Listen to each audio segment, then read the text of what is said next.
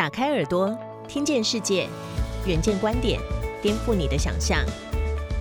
以下内容由一号课堂制作播出。国际大门闭锁，国旅虽然迎来利多，但衍生了诸多乱象，把一度打算封麦的延长寿逼了出来。由于担忧旅游业可能的坠崖式崩毁，他再次提出谏言，针砭时局。盼台湾走向更文明的生活。一株病毒无情的封锁各国大门，过去如候鸟一般频繁追逐白雪红叶、世界绝景的国人，因为走不出去的稚嫩压力，一瞬间全往国内各大景点跑，把高山离岛挤得水泄不通。花东、澎湖也处处是人。一年多来，报复性旅游、报复性消费、报复性塞车。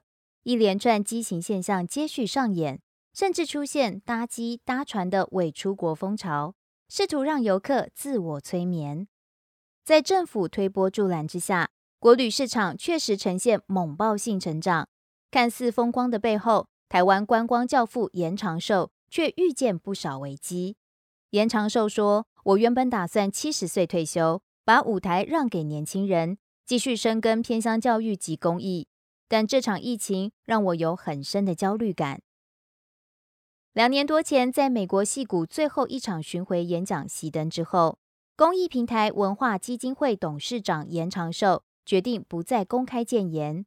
但曾担任台湾观光协会会长的使命感，加上目睹旅游业伙伴恐怕面临坠崖式崩毁，让他打破沉默，特地出版新书《我所向往的生活文明》。再度为台湾社会发声。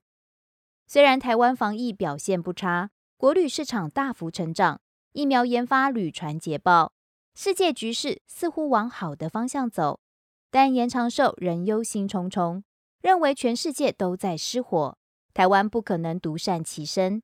尤其想走出去时，各国的火都还没灭，必须群策群力把火灭掉，才有恢复的机会。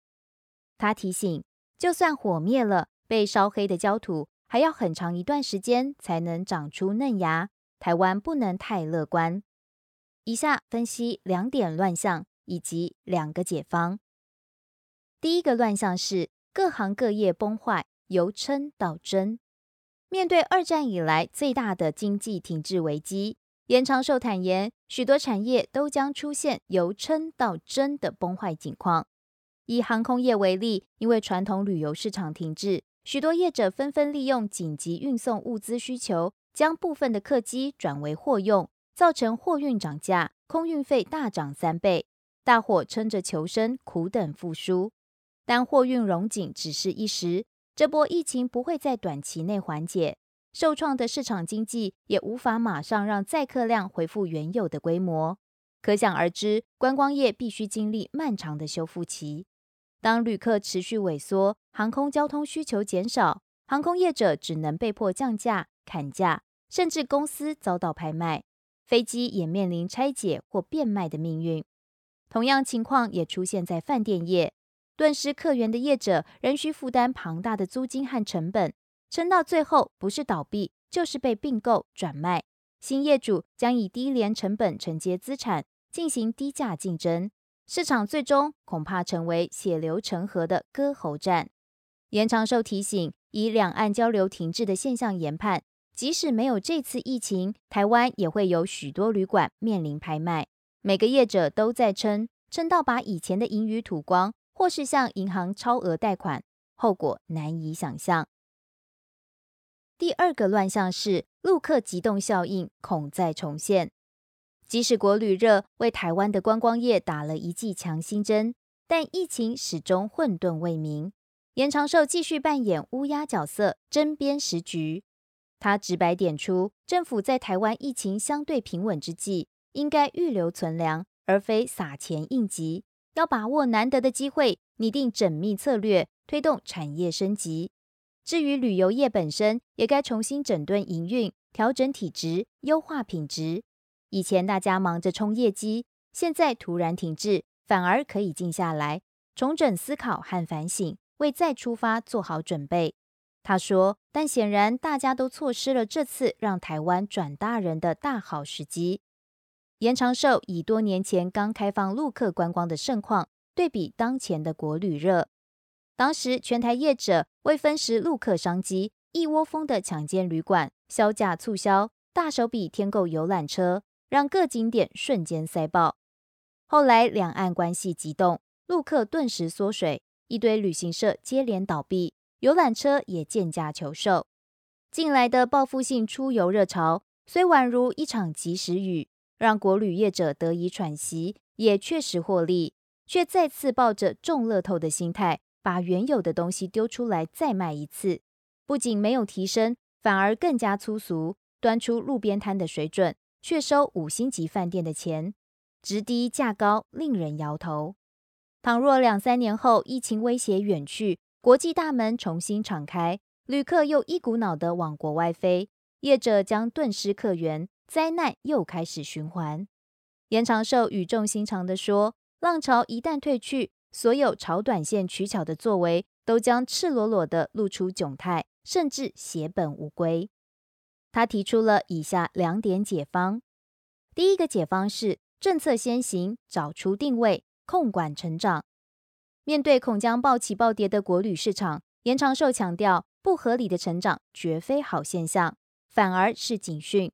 对此，上至政府决策者，下至任何一个经营者，都要懂得管控成长。他观察许多业者只看短期成效，进行反射性的盲目跟风，甘于做旅游资源的被动提供者，直到滥用殆尽而被遗弃。但负责任的决策者应该做好通盘规划。清楚掌握什么要存，什么要废，什么要挡，什么要加强。考虑周全之后，让政策先行，再找出定位，决定发展方向之后，编列预算，把钱花在刀口上，施行总量管制，进一步掌控成长，才能打造永续的经济体质。在政策先行、找出定位的实践上，瑞士的经验值得台湾借鉴。二零一三年三月。远见团队曾远赴瑞士采访，瑞士夹在德法意之间，台湾则临近中日韩，同样身为小国，又遭三强环伺，他如何从烽火连天的穷乡僻壤，摇身一变成为观光活跃、经济耀眼、形象优质的典范？文中披露，瑞士举国上下精心策划，通力执行了许多故意策略，也盘点自身优缺点。例如，重工业赢不过德国，就不强出头；评估发展中表示优势，打出了自己的独特性。旅游当局也掌握整体资源，知道哪些人、哪些地区必须保持原始风貌，哪些地方可以有计划开发。因此，半个多世纪过去，瑞士在经济上没有被周围强国压倒，养牛的依旧养牛，挤牛奶的仍在挤奶。独特的观光卖点与工匠精神，让全球游客趋之若鹜。位于宜兰大同乡韩溪村的不老部落，便是管控成长的本土典范。经营多年，仍然声名远播。不老部落全村并没有被利益冲昏头。旺季时，当其他景点业者忙着大捞一笔，牺牲品质、销价竞争，他们却勇敢地拒绝游客，每天最多只收三十位。慢慢改变来客的旅游习惯，教育市场重视深度体验，做好总量管制之后，村民再利用剩余时间顾好品质，专心维系原住民传统文化，并安排子女念部落里的原根职校，协助富裕地方生态。因此，不老部落能不受疫情和淡旺季影响，始终不愁客源。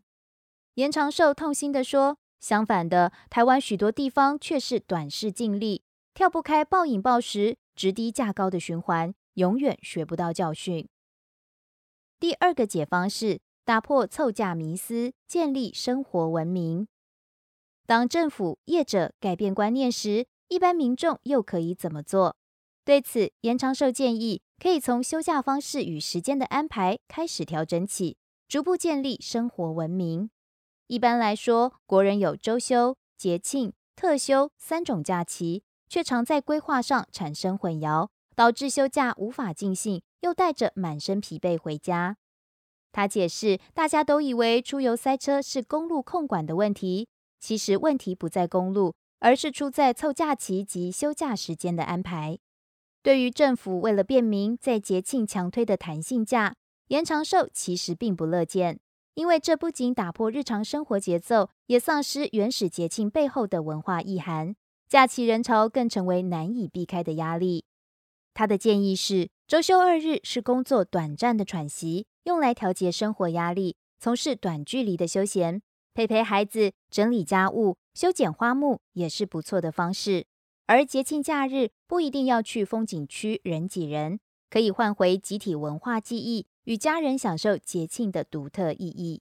例如元宵节，如果能找回小镇文化，每个家长带孩子用竹子做灯笼，然后打着灯笼逛小镇，就是非常美好的生活体验，也是一种文明的展现。至于年度特休假，就可以拿来规划长途行程，进行深度漫游与特殊体验。透过到外地旅行的疏离效果，从日常的轨道游弋出来，让人调整步伐，充饱电力，达到休憩真正的目的。当国人重新调整三种休假的排序，便能错开出游时间，不仅能有效疏散车流，帮助业者米平淡旺季落差，民众也能更平均、更有品质的造访各地景点，形成良性循环。然而，延长寿不会延。要颠覆国人的旅游习惯并不容易，最终仍得从教育着手，一步步导正观念。唯有如此，台湾的旅游生态系才会更健全、更优质，也才能细水长流。他说，在疫情纷扰下，要让心情放慢，关掉非常焦虑的灶。当我们对每趟旅程都能细嚼慢品，业者自然会端出高品质的内容，创造体验与感动。让旅客愿意把生命浪费在美好的事物上。这位封麦许久的台湾观光教父，回违多时，难得再拾笔杆。他对台湾社会迈向更文明的生活，有着深切的期许。更多相关报道及精彩内容，请参阅《远见》杂志。